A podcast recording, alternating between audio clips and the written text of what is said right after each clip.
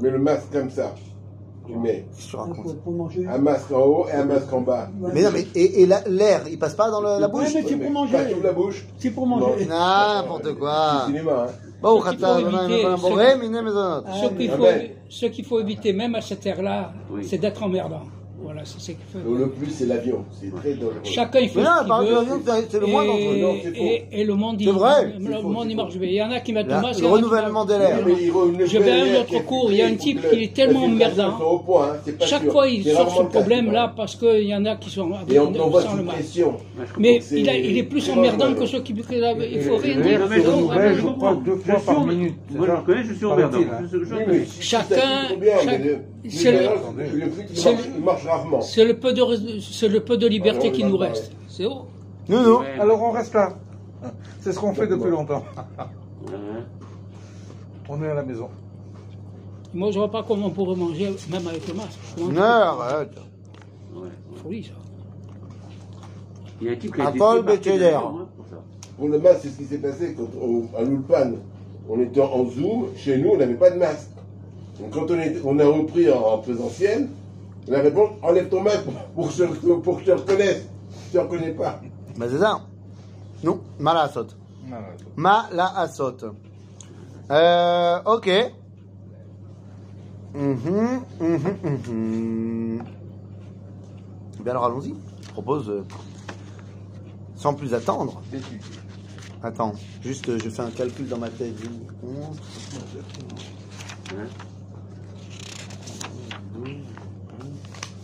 C'est-à-dire que si tu dis aujourd'hui qu'on est beaucoup plus raham que nos ancêtres, Oui.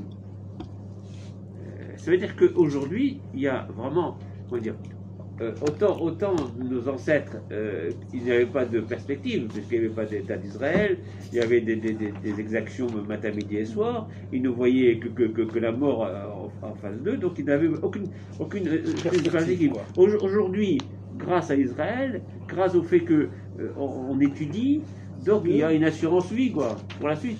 Bah, D'abord, t'as raison. Et pendant toutes les générations, on n'avait pas Israël, on avait le rêve d'Israël. C'est vrai, Ouais. c'est vrai, c'est important. C'est ça qui nous a maintenus. Mais on, est plus, on était plus raham. J'ai- Moi, j'ai toujours cru qu'il y avait beaucoup plus, avant, des gens en petite quantité, beaucoup plus raham. Maintenant, il y a des gens en plus grande quantité, mais moins raham. Mais Non, encore une il fois, dit le contraire. et- non, j'ai pas dit le contraire. Il J'ai dit exactement. il J'ai dit que c'est vrai qu'à l'époque, on avait des individualités extraordinaires Voilà, c'est ça. qui regroupaient tout en eux. Ceci étant, aujourd'hui, donc, on a beaucoup plus de gens qui connaissent beaucoup plus. Mais au-delà de ça, il faut arrêter avec notre, con- notre complexe d'infériorité. Faut pas se, faut pas être orgueilleux. Faut pas penser je suis le meilleur, j'ai le truc. Bien sûr que non. D'abord, tu vois bien qu'est-ce que Rachi connaissait dans la Torah et qu'est-ce que toi tu connais dans la Torah. Donc, bien sûr. Mais, mais, ça veut pas dire qu'on est moins chachamim. Parce qu'il y a plein de choses que toi tu connais que Rachi connaissait pas. Pas dans la Torah, mais dans plein d'autres sujets. Ah oui, d'accord, parce que le monde, il y a deux Ah, 2000 ans d'évo- euh, Naya fait mode. Et tu crois quoi? Tu crois que cette évolution du monde, elle n'est pas là pour nous aider à mieux comprendre Dieu? Ouais, si, ça va. Donc ça veut dire que on est individuellement peut-être au niveau de notre QI moins évolué que Rachi, mais ça veut pas dire qu'on est moins Chachamim. La question c'est est-ce que je dirige toutes mes connaissances vers Kadosh Baruch Hu ou pas? Ah voilà, c'est ça. Ah, ça, d'accord. Mais ça, c'est pas un problème de chorma, c'est un problème de est-ce que je suis influencé toute la journée par des choses négatives ou alors est-ce que je réussis à me connecter à Kadosh Baruch Hu? C'est ça le grand travail. Et on n'est pas influencé par les mêmes choses. Ah, c'est pas bon. Tu sais, quand tu vois des gens, euh, il y a 200, 300 ans, machin, à, à- à 30 ans, ils connaissaient tout le Talmud et ils avaient étudié. Bon, mais ils avaient rien d'autre à faire. Ils avaient pas- Il n'y avait pas de distraction à l'époque comme on a aujourd'hui. Pas d'iPhone. Donc, C'est comme les Russes qui sont très très euh, très forts euh, point de vue musique et sport, parce qu'il n'y avait que musique et sport. Ça, Exactement. rien à mettre. Bien sûr. Toiv, alors les amis, on arrive dans notre paracha de Beau, euh, la paracha de la pré-sortie d'Égypte. Puisqu'on va sortir d'Égypte dans la paracha de Béchalach, mais dans la paracha de Beau, c'est la pré-sortie. C'est-à-dire que on n'est plus esclave, Les dix plaies sont terminées, c'est-à-dire que ça se termine au début de la paracha de Beau, et nous sommes donc dans les préparatifs de la sortie. Bon, tout ça se fait très très vite, parce que entre la dernière plaie et la sortie, il se passe une nuit. Mais nous sommes donc dans les préparatifs de la sortie d'Égypte. Juste avant la dernière plaie de Makat Bechorot. Ok? Et C'est dans cette période que les, que les cinquièmes de Juifs ils sont restés en Égypte. Enfin, Oui. C'est là qu'ils ont appris à, à être avec les. Bah, ils avaient appris déjà avant. Ah, Non, déjà avant. ouais, Ceux ils- qui, Ils se qui. mélangeaient pas, mais ils étaient esclaves, ils se mélangeaient pas aux Égyptiens. Alors, il y a plusieurs choses à, à se rappeler. D'abord, ça fait depuis le début des plaies qu'il n'y a plus d'esclavage. Ouais. Donc, on peut re- recommencer les contacts avec les Égyptiens. Deuxièmement, Euh, Ouais, mais- Une question subsidiaire. Il s'est passé combien de temps entre la première plaie et la dixième plaie? Comme d'habitude, Ah ma réponse sera Ah. Un certain temps. marloquette. Ah, d'accord. C'est une marloquette, Bémet, entre le Ramban, entre le Sforno. Ouais. Est-ce qu'il s'est passé six mois ou est-ce qu'il s'est passé un an et demi? Ah, d'accord. Donc, c'est entre 6 mois et un an et demi. Machoukazé. Même un an. Et bon. c'est suffisant. Bon, pour on va dire un an, un peu Ouais, plus. non, C'est suffisant pour s'intégrer à la. Alors, c'est ça le truc. Est-ce que c'est suffisant Ah pour oui, c'est s'intégrer La que- question était de savoir combien de temps il y a eu la désintégration. Parce que, comprenons bien une chose. Nous, on a l'impression qu'on était esclaves de 110 ans en Égypte. C'est complètement faux. On était en Égypte de 110 ans. Mais on n'était pas du tout esclaves Non. de 110 ans en Égypte. On fait le compte. Ah. Compte. on était- Ah, quand on y regarde de plus près, eh bien, jusqu'à la mort de Lévi, Ouais, Le dernier des frères. 137 ans. il n'y avait aucun problème. Et ça a duré 130 ans. Donc pendant les 130 premières années en Égypte, on était complètement intégrés, et je dirais même plus. Assimilé. Alors on était assimilés, intégrés, assimilés, on était zémourisés. Aval, on était au poste clé. On avait des contacts avec le tout Égypte. C'est ça. Ok? Après, ça va aller en descendant. Ça va aller en descendant parce que. et Yosef. Et donc petit à petit, les Juifs vont commencer à être un petit peu moins, Libre. moins libres, mais pas esclaves encore. Mais En combien de temps? On était à 80. donc il reste 80 ans. 80 ans. La descente, Petit à petit, on perd un peu plus de liberté. Alors au début, j'imagine que ça s'est fait simplement par des campagnes euh, un peu nationalistes. Il y a un parti qui est monté au pouvoir, qui commençait un petit peu à vouloir retrouver euh, l'anticommunitarisme euh, et de dire mais non, il faut le truc, machin. Il y a peut-être même eu un juif qui a essayé d'être euh, un juif qui voulait être égyptien. Il a dit moi je suis un égyptien de confession israélite. Moi je ne suis pas non, je ne suis Comme pas sioniste. aujourd'hui. Votez pour moi. Je ne sais pas de, de quoi tu parles. pour moi. Je vois pas de quoi tu parles. Et donc ils ont certainement essayé, et ça a marché, parce qu'il y a plein de gens qui se revendiquaient de cela. Et puis à un moment donné, ils ont dit, bon, hé, il n'empêche qu'il est quand même sacrément juif, le, le mec qui dit qu'il faut s'assimiler. On va quand même pas mettre un, un juif à notre tête. Exactement. Ouais. Bon, il se trouve qu'il y a des gens aujourd'hui qui n'arrivent pas à comprendre ça. Mais, mais bon, chez la brioute. C'est-à-dire, plus dur sera la chute. Quoi qu'il en soit, au final, petit à petit, on commence à les sortir. Combien de temps va durer l'esclavage tel qu'on voit dans le film descente, elle a duré 50 ans. Alors justement, de 80 ans jusqu'à 0, ça descend. Mais l'esclavage dur et pur et dur, le midrash qui te dit que on mettait les bébés juifs dans les briques et tout ça, machin, ça c'est un an. C'est la dernière on fait année. Pessar et tout pour un an. Alors non, j'ai pas dit que j'ai pas dit que l'esclavage a duré qu'un an, mais j'ai dit que l'esclavage dur, l'esclavage dur de ça a duré un an. Mais il y a eu une, une dégénérescence progressive, d'accord? Mais ça veut dire que disons que sur les 20 dernières années, la vie était compliquée vraiment pour les juifs. Mais 20 ans, c'est pas non plus euh, trois siècles. Ouais, ouais. Donc une fois que ça y est, on arrête, bah, l'intégration elle redevient comme j'étais il y a 20 ans. On redevient copain et j'ai- oui. j'avais des connaissances encore. Et puis n'oublie pas qu'il y avait au sein des Bnei Israël, même à l'époque de l'esclavage, dur et dur, il y en avait quand même qui étaient des privilégiés. Sûrement. Pas sûrement. Ah. Lévi, pas que Lévi. Pas que Lévi. Pas- que Lévi. Il y avait des, des esclavagistes juifs en Égypte. Des capots. C'était pas que des capots, t'as raison. Il y avait des capots, mais il y avait aussi des gens qui étaient encore plus. Et plus Et c'était qui C'était les tribus de Réhouven, Shimon et Lévi. Les tribus de Réhouven, Shimon et Lévi étaient ceux qui participaient à l'esclavage en tant que maîtres et pas en tant pas toujours tribu. Eh oui. C'est eux dont le Meshech Chochma nous dit, quand le Dieu il dit à Moshe qu'il faut aller libérer les Bnei Israël, il dit Vayetzavem el paro melech Mitzrayim vel bnei Israël leotzi et Israël meret Mitzrayim. Pourquoi est-ce qu'il faut ordonner à Pharaon et aux Bnei Israël de libérer les Juifs? Parce qu'il y avait parmi les Bnei Israël des gens qui avaient des esclaves hébreux. Ils avaient des esclaves juifs. Donc, autant te dire que le retour aux affaires s'est fait beaucoup plus vite que la descente aux enfers. Vu Alors là, alors là, Alors là, alors là, hein, t'as vu? Eh ouais, attends, il Euh, Je sais pas ce qui s'est passé ce matin, c'est le gâteau. C'est le gâteau. Ah, c'est le gâteau, c'est le gâteau. Dis Alors attends. voilà, voilà. Ah, on te laisse boire un peu. Tiens. Mais c'est. Attends, attends, je vais avoir un- une nouvelle. euh, Au nouveau truc. ma question n'est pas, elle pas d'actualité, quoi. Elle est, elle est- elle est d'aujourd'hui, et, donc je ne mets pas la place des, des Israël. Mais quand ils ont, quand les Makot en, en sont apparus, ils se sont retrouvés à, à Pays de Ge- Geshen, avec leurs troupeaux, avec leur, leur, euh, leur habitude antérieure, ils vivaient très bien. Ah bah tout à fait. Alors, ils vivaient très bien, et de mieux en mieux. Euh, Je vis d'autant mieux qu'en face, les, Israéliens, les Égyptiens, ils subissent. euh, Ah bah complètement. Euh, alors je t'inquiète pas. Il y avait, il y avait certainement au sein des béné Israël.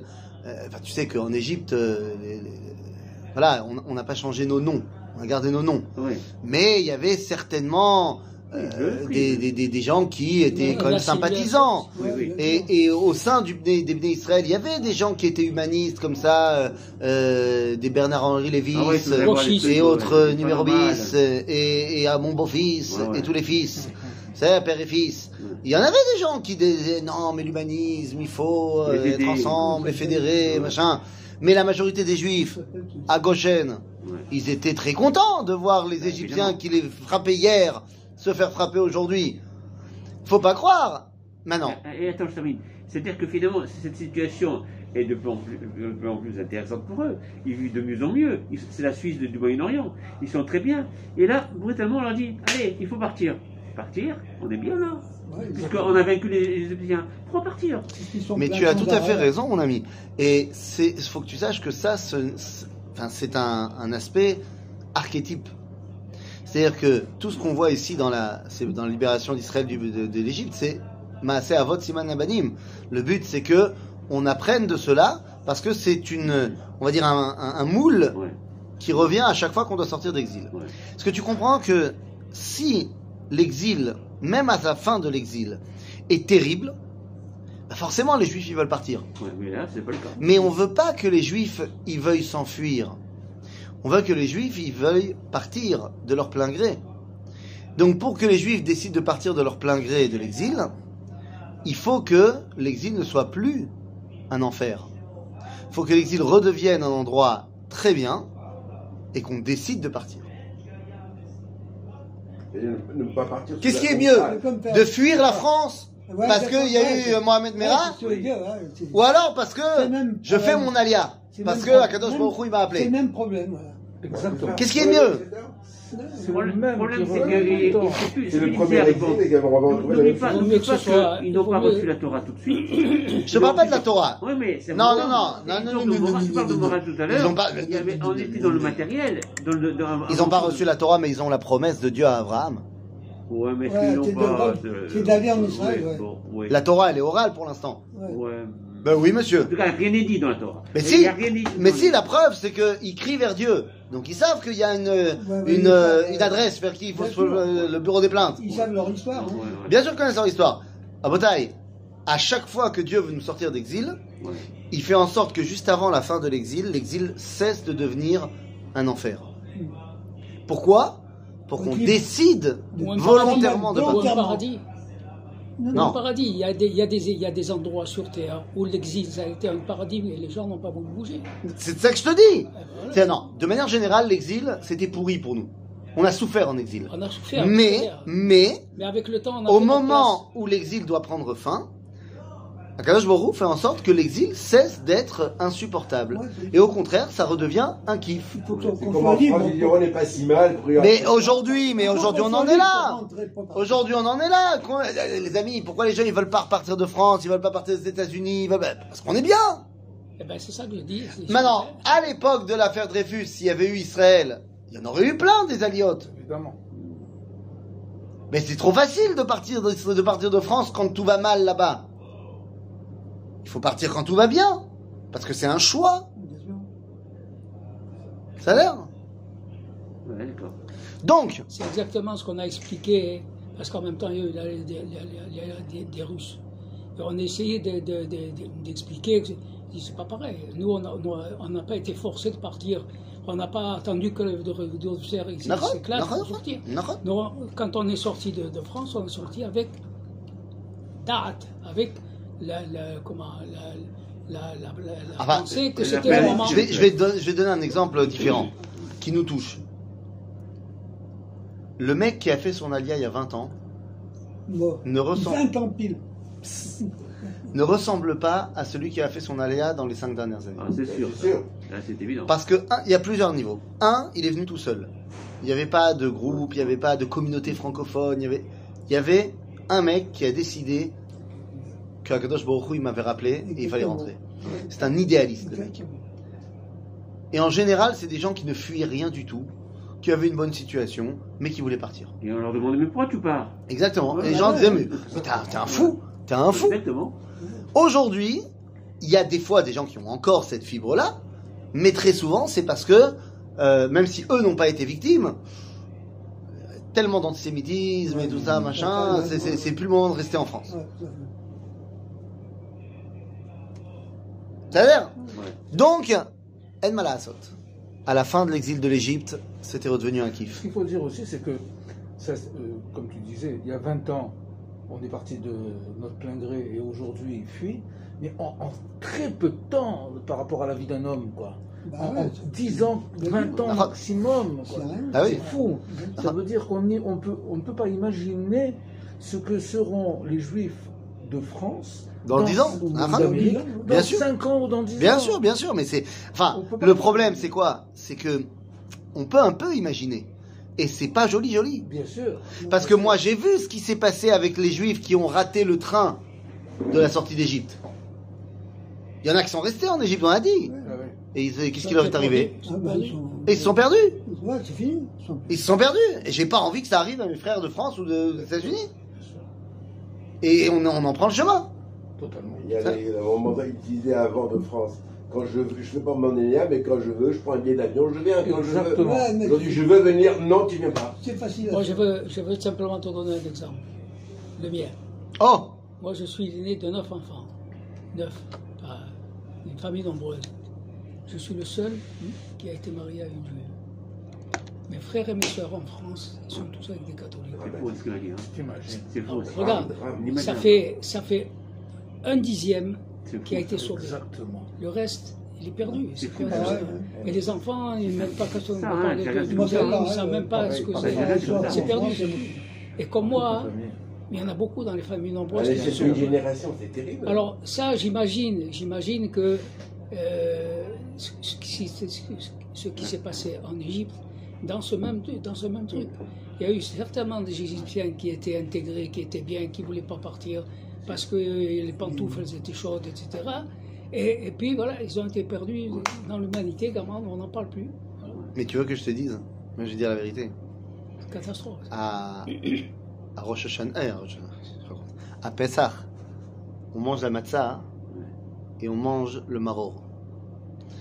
Et vous vous rappelez bien que la matzah, on nous dit tout le temps qu'elle est là pour nous rappeler quoi? Là pour nous rappeler La sortie. la, la liberté, La liberté. le pain de liberté, tout ça, machin. Et le maror, c'est pour nous rappeler l'amertume. L'amertume. C'est-à-dire l'amertume. L'amertume de quoi? Viens, on se, on se place du point de vue du premier Pessar qu'ils ont fait, plus en Égypte. C'est-à-dire pas le céder de la sortie d'Égypte, l'année d'après. Mais au soir du céder, vous croyez que c'était la fête? Vous croyez qu'ils étaient heureux? Moi, je vais te dire, j'y étais pas, hein, mais j'y étais. ils Mais étaient ils, en larmes. quitté, ils ont quitté une partie de leur. Mais dans, dans toutes les familles, il y a des gens qui sont restés là-bas. Évidemment. Dans toutes les familles, il y a des gens qui n'étaient pas venus avec nous. Vous croyez quoi? Vous croyez que les gens, ils étaient euh, à Maror? L'amertume, c'est pas seulement l'amertume des coups de fouet. C'est l'amertume d'avoir laissé là-bas. Ben, Ils voulaient pas venir, on pouvait pas les prendre de force. Mais, mais Le résultat de la course, c'est qu'ils ont été perdus. et-. Pour, pour toujours, parce qu'on ne parle plus même. On ne plus de ça. Donc même tu pas me dis, on peut pas savoir ce qui va Je ne sais arriver. même pas Mais si non, dans, le- dans pas la civilisation égyptienne, je ne sais même pas si dans la civilisation égyptienne, on parle de ces gens qui sont restés. On doit certainement parler de, de la, la sortie d'Égypte, peut-être. Très très peu. Très peu, mais ça c'est normal parce que dans l'Égypte, si tu veux, à chaque fois qu'il y a un nouveau roi, une nouvelle dynastie, il faisait effacer des murs, des machins, tout ce qu'il y avait avant. Avant. Donc c'est- on- il y, a- il y a très peu de choses. Juste un petit point d'espoir. Tu dis, c'est pas tout le monde, c'est pas pour toujours. Peut-être qu'ils vont revenir. Non, non. Il y a une euh, qui raconte. On, pas, certains ils sont appelés par leur prénom français. Je dis qu'il n'y a pas un prénom en, en hébreu, non, non, non. Je lui dis, moi je m'appelle une, elle dit, elle vient d'Italie. Je m'appelle Myriam, j'ai choisi mon nom. Donc elle dit, elle dit qu'elle est convertie. En fait, ils sont aperçus, son fils s'est aperçu il y a 20 ans que son grand-père paternel était juif. Il dit, je veux devenir juif. Donc lui il revient. Et après, elle a mis 20 ans pour se convertir. Donc il y a. Il y a un espoir, un- c'est Nahon. Mais bon, Mais c'est un sur combien de cas? C'est ça, c'est C'est ça. la- l'infime minorité. Qu'est-ce que tu veux que je te dise? Donc, de notre point de vue, Tu sais pourquoi? Donc aujourd'hui les juifs euh, ils sont plus nombreux. Je parle de juifs francophones, ce que je connais. Viennent, sont plus nombreux à venir euh, depuis 5 ans, par là, 5-10 ans, à venir en Israël. Tu sais pourquoi Euh, c'est sûr, c'est pas l'attrait. Je, je sais pas. Il y a une sorte de. Bon, c'est vrai, il y a, il y a une sorte d'attrait spirituel. C'est, Il y a les je pas aussi évidemment. qui- qui Mais je pense qu'avant tout, c'est l'attrait matéri- matériel. Moi, à l'époque, moi, je, je- bon, Ah ouais. je suis un petit peu âgé, donc euh, j'ai, j'ai connu des pensées vis-à-vis d'Israël. Israël, c'est un pays pauvre. En les années 50, c'était l'horreur. Je Oui, on que d'amener, c'est- de leur amener de l'électroménager. Ouais, Ah ouais, ouais, Moi, il y a, il y a bien 10 sûr. ans, quand je commençais à bouger ici, j'étais le roi du monde avec mon, mon euro. J'étais le roi du monde, je dis. Après tout, grâce à moi, je fais vivre Israël. Et aujourd'hui, c'est l'inverse. Aujourd'hui, c'est Israël qui, qui permet donc à des communautés de, de survivre. Et donc, je pense que, euh, je pense, il me semble que ça, ça va, ça va faire changer la mentalité des, des, des, des francophones, des Français qui restent là-bas. C'est plus Après tout, Israël, maintenant. Israël, maintenant, c'est un pays, c'est le, le Pérou, c'est le, c'est le, c'est le, c'est- le pays le- où il y a le, le plus la possibilité de, de, de, de, de- de vivre bien, matériel, etc. Ça va, je veux dire, Ah, tu as peut-être raison, dans cette tu as raison, mentalité, 100%. avec raisonnement, Tu as raison, ça va créer 100%. plus de monde. La- Chamir, quand il était au gouvernement, il faut prendre ce qu'il y a. Chamir, quand il était au gouvernement, Ouais. il a dit les, les, comment, Israël ne vit plus maintenant avec les sédacotes, les petites boîtes, etc. Ouais. Il dit c'est fini, ça, C'est ça, fou, on ça. a un autre, Oui, on a un une autre niveau, je euh, euh, je vais te raconter, je vais te raconter, je vois que... On a dénaturé la vision d'Israël. Hein. On a quoi? On a dénaturé Oui, parce que je veux dire que quand, je, et quand tu dis qu'on mettait petites pièces pour Israël, et je mettais les pièces jaunes. de- de- bon. Je vais te dire, je vais te raconter une histoire. Euh, Mais je pense que tu as connu ça comme moi. Alors, bon, j'ai moins, tes- j'ai moins de recul euh, Non, que mais toi, moi, tes parents, mais effectivement, moi, à mon niveau, je me souviens, j'ai fait l'ALIA en 2003. Euh, Tu étais tout seul. alors d'ab- d'abord, je suis venu tout seul, évidemment, euh, mais, mais je me souviens très bien de, enfin plus que d'ailleurs que d'autres choses, ça, m'a- ça m'avait marqué. Je me souviens de Rehov Yafo. Tu connais Rehov Yafo? Le tramway, tous les magasins, grande artère euh, du, de, de la ville. Mais Rehov Yafo en 2003, Alors, travaillait- c'était, c'était les bidonvilles des bidonvilles. Ah faire. C'était, c'était moche, c'était vieux, pauvre. Bien sûr. Tu avais l'impression que tu étais dans, une- dans, dans, dans Mamage, dans un pays du tiers-monde. hein. Rehov Yafo. Exactement. Et, et ça fait même pas c'est 20 des ans. immeubles de 40 étages qui Ouais, montent et des. ouais. Tu comprends Donc, je suis tout à fait d'accord avec toi. Euh, Il y a, Maintenant, c'est tout, beau, c'est tout beau. il y a, il y a, il y a deux ans, il y a, il y a deux ans, très exactement, si je ne m'abuse.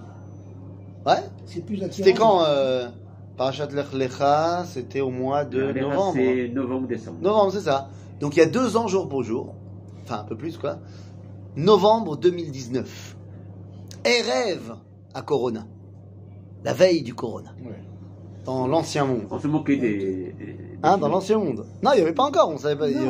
C'était même pas encore à Wuhan. C'était le 31 décembre. Non, mais tu- Oui, c'est ça. Je te parle avant, avant, avant. ça avait commencé. euh, Non, non, ça n'avait même pas encore commencé.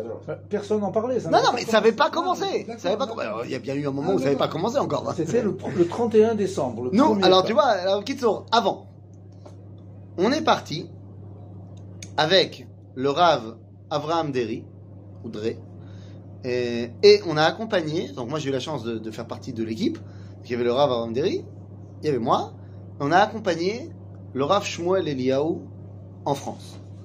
Euh, tournée, euh, machin, donc le Rav Shmuel Eliaou, euh, grand de Tzfat, et, et Mm. fils du Rav Mordechai Eliaou. Bon. Donc on arrive en France. Oh, alors, chacun il avait un, un, un circuit à faire. Moi j'étais dans, dans- dans- dans des communautés, dans des écoles, machin. Mais il y a des moments où on était ensemble. On, on accompagnait le Rav Eliaou. Et on arrive à. Je crois que c'était une bar mitzvah.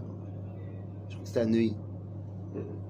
Autant te dire que On se sent dépaysé. les gens n'avaient pas de, de, de problème matériel. Matériel. Et, euh, et le Rav, il fait un cours extraordinaire et tout. Et à la fin, euh, réception. euh, C'est bien ce que vous faites. Alors attends, non. Il, y a, il, il- donc, il parle avec une, euh, une des personnes qui manifestement a des moyens. Et dit, ah, monsieur Ravin, euh, on traduit, tu vois, parce que le Rav, il parle pas français. Il dit, euh, monsieur Ravin, c'était fantastique, machin. Et là, il fait ça. Il a une veste, euh, en costume. hein. Il fait, monsieur le rabbin, et il sort son chéquier. Et je, vous fais, je voudrais vous faire un don. Et alors, on traduit au Rav, et, il dit, le Rav, il me dit, mais qu'est-ce qu'il veut? Bah, vous faire un don euh, pour euh, la Torah, les institutions, vous avez certainement des, des gens qui ont besoin, euh, machin. Et le Rav, il lui prend la main, et il lui remet la main dans la veste, il lui dit, t'as pas compris, t'as pas compris. Je suis pas venu demander d'argent. Ah mais les, les rabbins qui viennent d'Israël, ils demandent de l'argent. Il dit, non, t'as pas compris. En Israël, on a la bracha. On manque de rien. On n'a pas besoin de ton argent. Par contre, et là le Rav il sort son chéquier. Il dit par contre si tu veux que je te fasse un don, je peux te faire un don. Mais on vient pas être montré que Israël c'est misken. Israël c'est shefa. Israël c'est la bracha. Israël c'est la résurrection. C'est fini le temps de Eh oui. Eh fini, c'est Mais, fini. mais, euh, je pense qu'il y a un changement de mentalité vis-à-vis d'Israël. Mais c'est sûr. Non mais de toute façon, c'est je une évidence qu'aujourd'hui je Israël c'est un pays qui, qui économiquement est, est au top. je- c'est- Je sûr. mon frère, toute, Tu veux que je te semaine, dise il me parle de ça. hein. Mais maintenant, le problème du mec qui vient de Tu France, c'est que c'est trop fort, Israël. Ouais. c'est pour ça qu'il veut plus venir. Il dit, mon, mon euro, il vaut plus rien. Qu'est-ce que tu veux que je fasse. Tu veux que je te dise, moi, je il y a 40 ans que je suis venu. Ouais. C'est pas, d'hier. Tu rigoles Attends, excuse-moi, Oui. vraiment. Tu- mais hier, il y a quelqu'un qui m'a demandé, est-ce qu'on a le droit d'investir un bien immobilier en France sur un bien, Est-ce qu'on a le droit d'acheter un bien immobilier en France? Il m'a dit, mais parce que c'est- inachetable. Tu m'en prends, prends, prends 300 000 shekels. Ouais. 300 000 shekels, allez, 350 000 shekels, 100 000 euros. C'est inachetable en Israël, tu peux rien acheter en Israël, sûr. mais tu peux trouver en France des trucs sympas, bien sûr. hein. Et après tu le loues et ça te fait une rentrée d'argent. Et honnêtement, je me suis posé. La réponse est non. Juste, voilà, c'est oui. on ne plante pas, on ne plante pas. À l'époque où je suis venu en 82, Tu plantes pas, tu vas pas t'installer.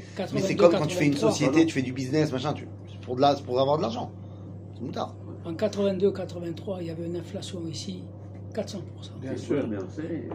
La boîte de sardines, le matin, elle avait un prix, le soir, c'était fou. c'est, euh, Ils pensaient même payer les gens à la journée ici. Parce que le- le- au bout du mois, l'argent ne valait plus rien. C'est une période catastrophique. Ah connu ça. Il est venu une année. Dans les, parce que les, les années, elles sont passées, on a passé. le- les- et puis petit à petit, avec les gouvernements qui ont changé, etc., Et à le un moment nouveau donné, le- le nouveau shekel.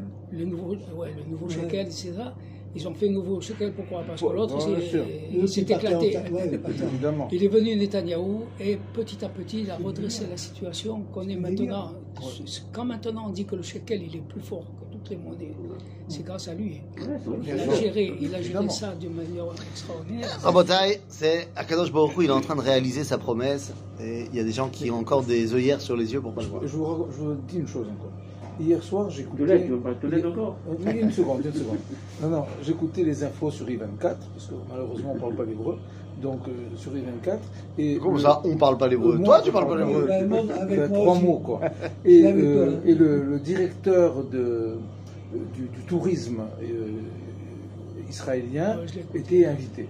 Et il disait attention, si vraiment comme prévu quoi, Israël ouvre dans huit jours là, euh, le monde entier va vouloir venir en Israël. Les goy, je parle des goy, pas que des juifs. C'est-à-dire que tous ces goy de France et, et d'ailleurs, qui bouger. ne, qui ne s'imaginaient pas du tout venir un jour en Israël pour huit jours, quoi, pour visiter.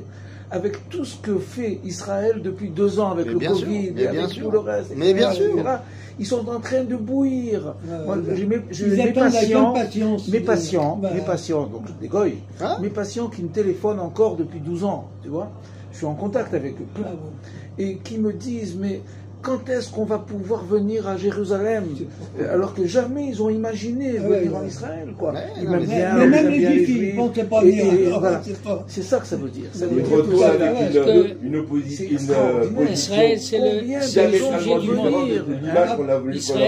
sujet du monde. c'est Bah monde. C'est faux, c'est c'est le sujet de séduction du monde, est-ce que vous vous rendez compte que c'est nous que Akadosh Baruch Hu a choisi pour être les ambassadeurs de Ah cette oui, génération ça, Ah. Ouais, Et mais ben voilà, donc il faut relever le défi. On peut pas se cacher derrière notre nombril. Ah, C'est-à-dire, c'est plus possible. On vit un moment extraordinaire. Tout à fait. Donc il faut relever le défi. Alors, relevons le défi. On n'a pas commencé. C'est ça. C'est une situation charnière.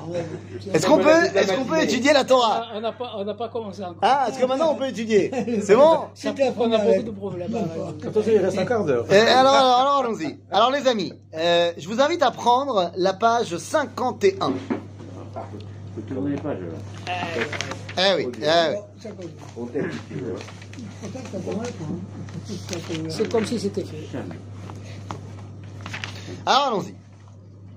Comment se détache-t-on Parce qu'on a dit, c'est les préparatifs de la sortie d'Égypte, et il faut se détacher de l'Égypte pour pouvoir s'attacher à Israël. Comment on fait pour se détacher? Eh bien, il y a trois étapes pour se détacher de l'Égypte. Mais vous avez compris que c'est pas que de l'Égypte. Il y a trois étapes pour se détacher de l'exil de l'exil. pour pouvoir retrouver notre identité. Première étape.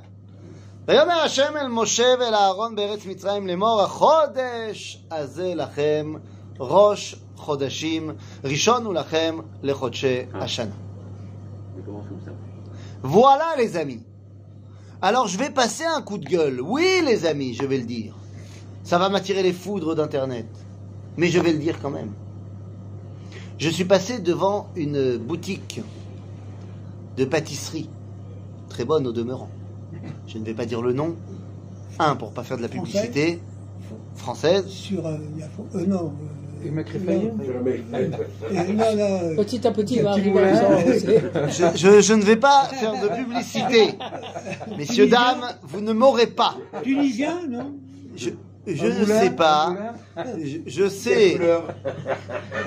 Je sais que c'est une pâtisserie euh, qui fait du très bon travail, euh, des, des- des- des- des gâteaux que j'ai moi-même pratiqués euh, souvent, euh, qui d'ailleurs est dans, situé dans une rue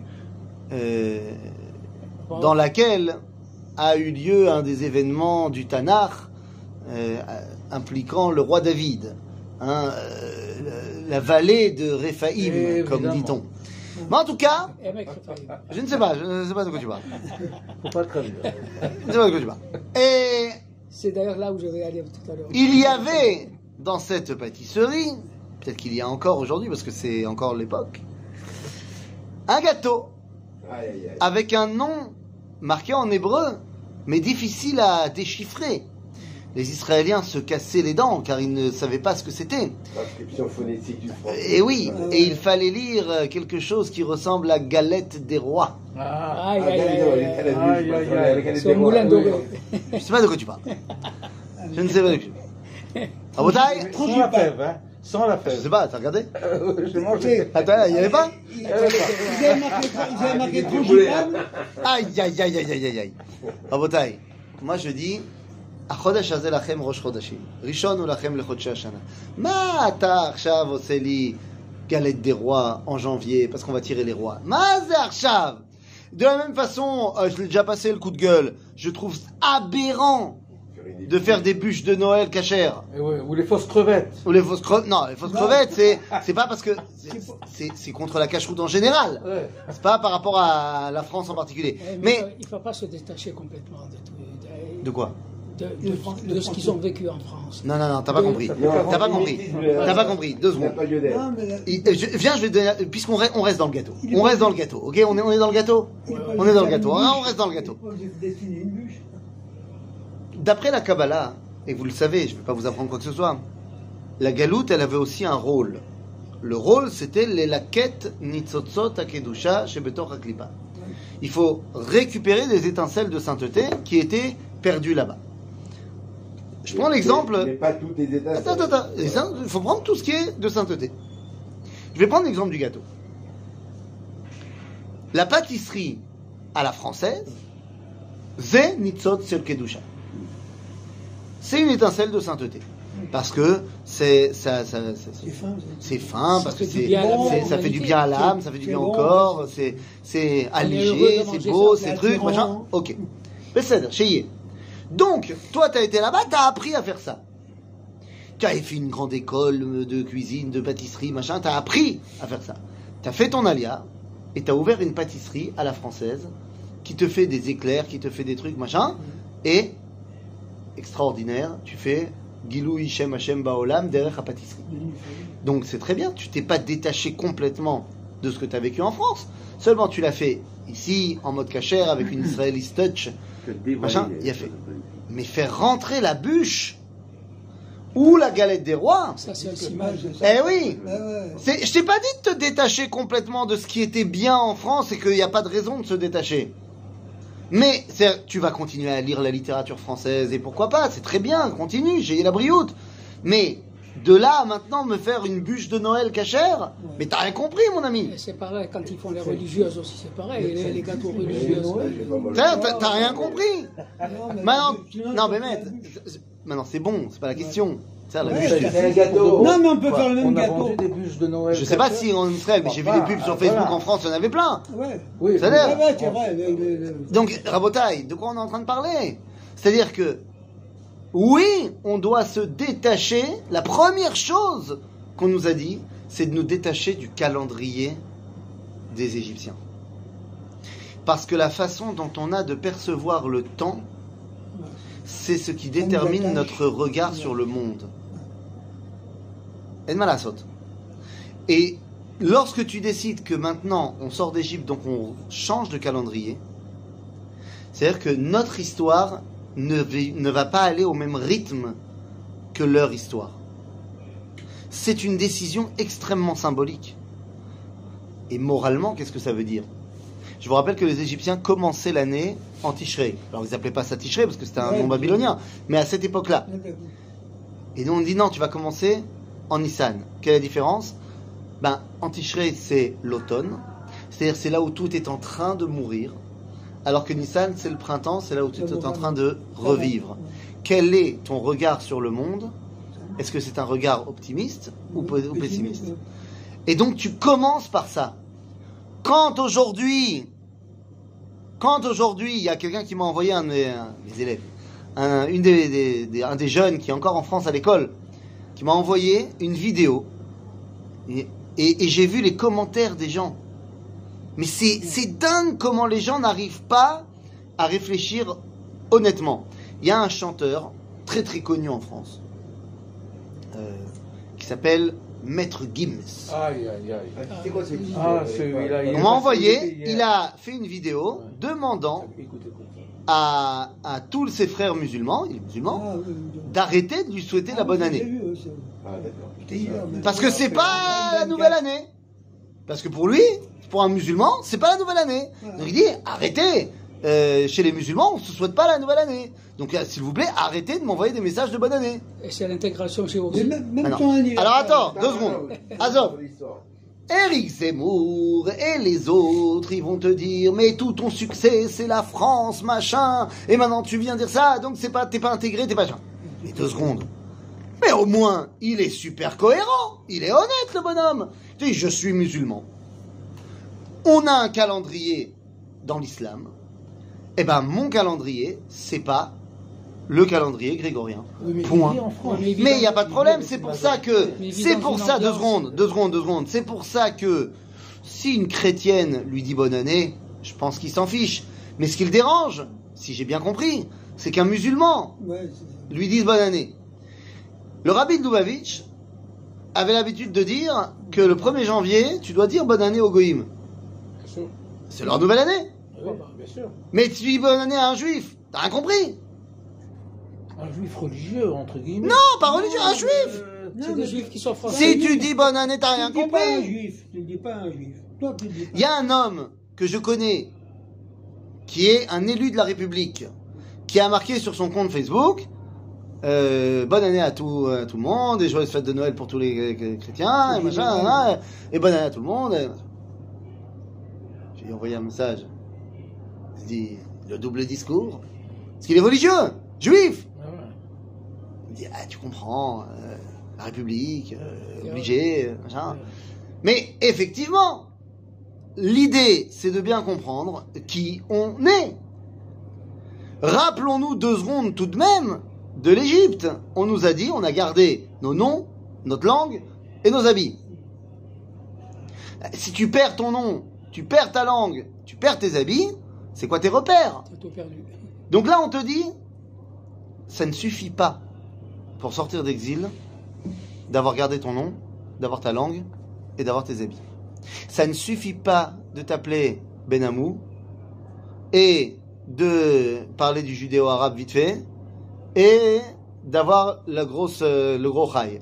C'est pas ça qui te permet de sortir d'exil parce que des fois, t'as beau être ça, tu es ultra assimilé et tu n'arrives pas à te projeter à l'extérieur, tu es fan de la France. Prenons un exemple. Euh, en France aujourd'hui, peut-être que je fais un procès d'intention. Si c'est le cas, excuse-moi, je ne te connais pas personnellement, mais de ce que tu montres, voilà ce que j'en déduis. Peut-être que j'ai tort, mais j'ai l'impression que l'une des personnalités juives les plus influentes en France aujourd'hui, c'est pas Éric Zemmour, c'est Cyril Hanouna. Tu as raison. Et Cyril Hanouna, bah, il- à, mon, hum- à, à mon humble avis, il représente ça. Il représente ce. J'ai gardé mon nom, c'est Hanouna, c'est Baba, c'est trucs, Ouais, machin. ouais, D'un côté, je revendique euh, le Shabbat, euh, machin, hein, et, et, et je suis très. euh, je m'habille comme un, un Ouais. juif de Paris, RCO, mais la France. Je reste en France, ma France, machin, la France, la France, la France. Je peux être aussi assimilé culturellement, même en ayant gardé ça. À l'inverse, quand tu vas à Anvers, ou quand tu vas à Borough Park, aux États-Unis, à New York, et que tu vois des mecs qui sont habillés en chassidim avec des périodes jusque-là, qui parlent yiddish toute la journée, et qui s'appellent, euh, je sais pas moi, euh, Ben. Yankel. ouais, Yankel euh, fait- hein, Lobchanet, t'as gardé ton nom, t'as gardé ta langue, t'as gardé... mais t'es un Américain jusqu'au bout des ongles. Complètement. Donc, les amis, la première chose à faire, c'est de se séparer au niveau de notre perception du temps. Non, c'est pas Happy New Year. Que les Juifs, déjà, ils aient un bilboul entre le premier Nissan, qui est le vrai début de l'année, et le premier Tishrei. Bon, allez, je passe. Je passe, parce qu'on leur a vendu Rosh Hashanah, donc dire. Et le 1er janvier, pas du tout. Non Première chose, changer le calendrier. Notre perception du temps va déterminer notre relation à Dieu. Et tu vas leur Mais- enlever le mais- Papa Noël avec les souliers dans, dans la cheminée, etc. Aux Juifs? Eh oui, mais sens. ça comme le, comme le, comme le Mashiach. On a vu les photos du Père Noël en Israël. On a vu les photos du Père Noël au cotel qui met les. La première, la première chose, la première chose qui, moi je te dis, je te dis la première chose quand ils se lèvent le 25 décembre, la première chose qu'ils font, ils vont voir dans les souliers ce qu'on a, ce qu'on la deuxième chose, Rabotaille.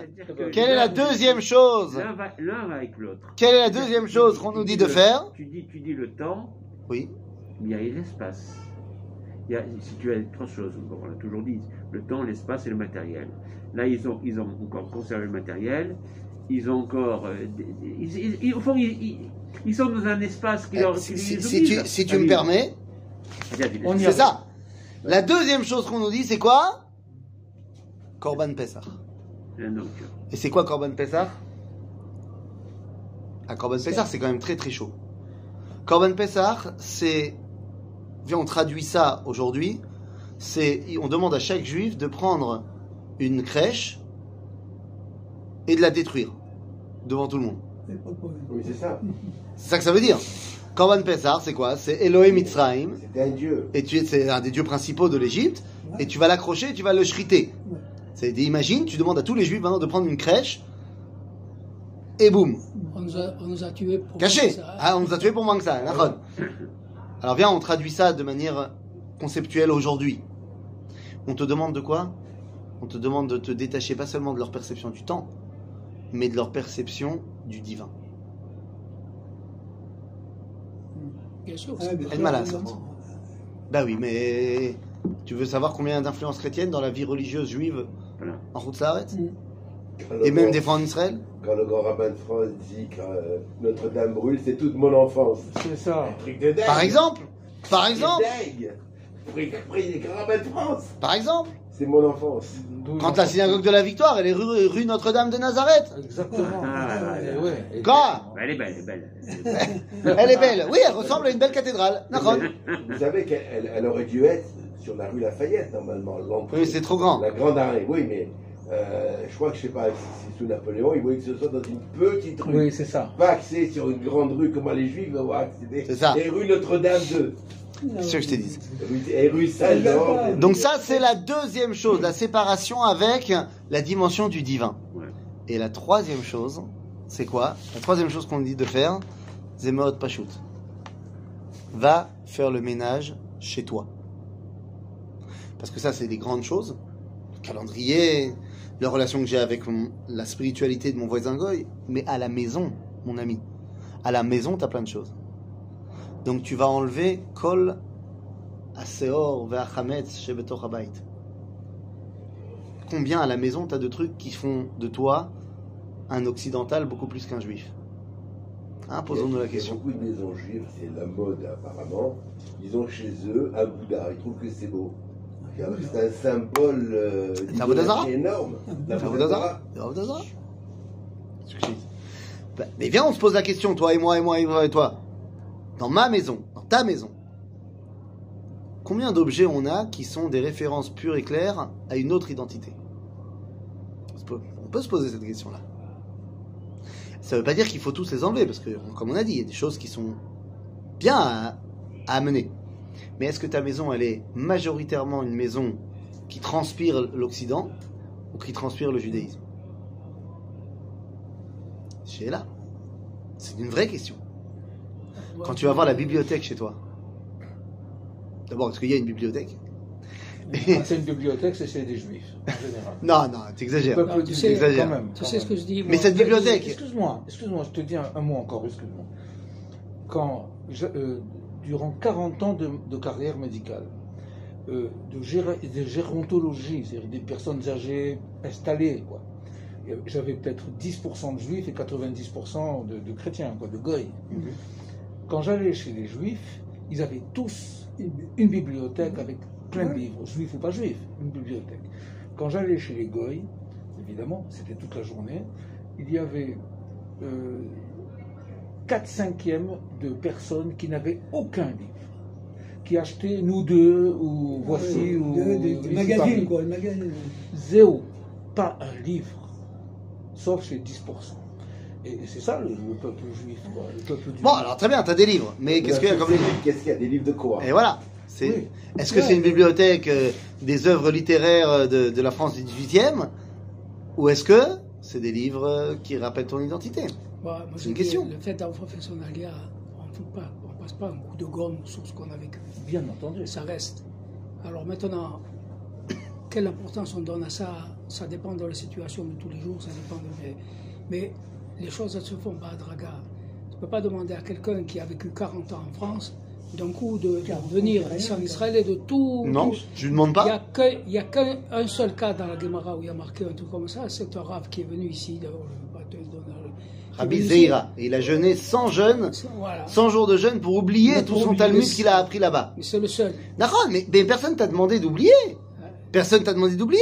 On t'a juste demandé Non, je veux de dire. pas t'oublier. Non, je veux dire qu'au au cours de ta vie, tu as rassemblé certains trucs chez toi, et ils sont chez toi. Et bon, même si ça ne correspond pas à tout, le- mais tu peux pas, c'est difficile de t'en détacher. Par exemple, moi j'ai un tableau chez moi à la maison qui représente la campagne italienne, avec euh, une sorte de, très, un truc très joli, très, très beau. Ça fait Les personnes t'ont demandé de le jeter? 50, 50 ans, 60. Ouais, mais on peut penser que, étant donné que c'est euh, Eretz, euh, comment c'est- Non, mais Non, regarde, ouais, mais- si dans ta maison, Je t'as un tableau de la campagne italienne parce que c'est un souvenir, parce que c'est truc, mais que t'as aussi 12 autres tableaux qui euh, mettent en scène des scènes du peuple juif, ou alors que t'as euh, à côté de la campagne italienne, t'as une menorah, et là-bas t'as une mezouza, et là-bas t'as un machin. Eh ouais. Alors ça veut dire ta campagne italienne, elle, elle rajoute de la beauté dans ta maison.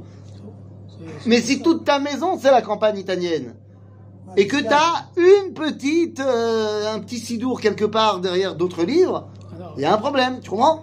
Le problème, il n'est pas d'avoir un tableau de la campagne italienne. C'est. Le problème, le problème c'est que toute ta maison, ça soit que la campagne italienne. non, c'est bizarre. Ça, c'est un problème.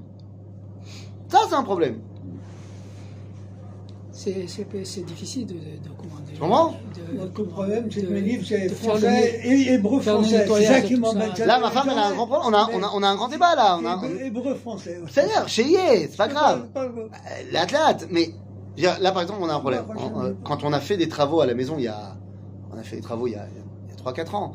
On a refait tout l'intérieur, machin, ok. Et donc, on a prévu un grand, une grande place qui sera la bibliothèque. Et donc, on a fait des, une bibliothèque en plâtre, comme ça, qui est intégrée dans le mur, machin. Mais j'ai plus de place. Ça y est, ça, ça déborde de partout maintenant. Et donc je les mets où mes bouquins maintenant? J'achète des nouveaux livres. Je les mets où? Et, et je commence à les empiler sur des sur des machins. Et ma femme me dit ah c'est pas joli, c'est pas joli. Mais malade J'ai tu fais? Où, déménager. où je les mets? Elle me dit non mais t'as qu'à- il y en a certainement que tu utilises plus. Alors t'en- enlèves d'autres et tu mets cela. Je dis non ma putain, ma qu'est-ce qu'on fait? Mayoter Khachouv, l'esthétique générale ou Ou le- la connaissance, les connaissances. Ah, si on peut faire les deux, c'est mieux. C'est sûr. Top, mais Kitsour, euh, je sais pas ce qu'on aura beaucoup étudié, mais On a, on a beaucoup Hein, étudié. on a beaucoup, euh, on a beaucoup étudié. Hashem. Hazak.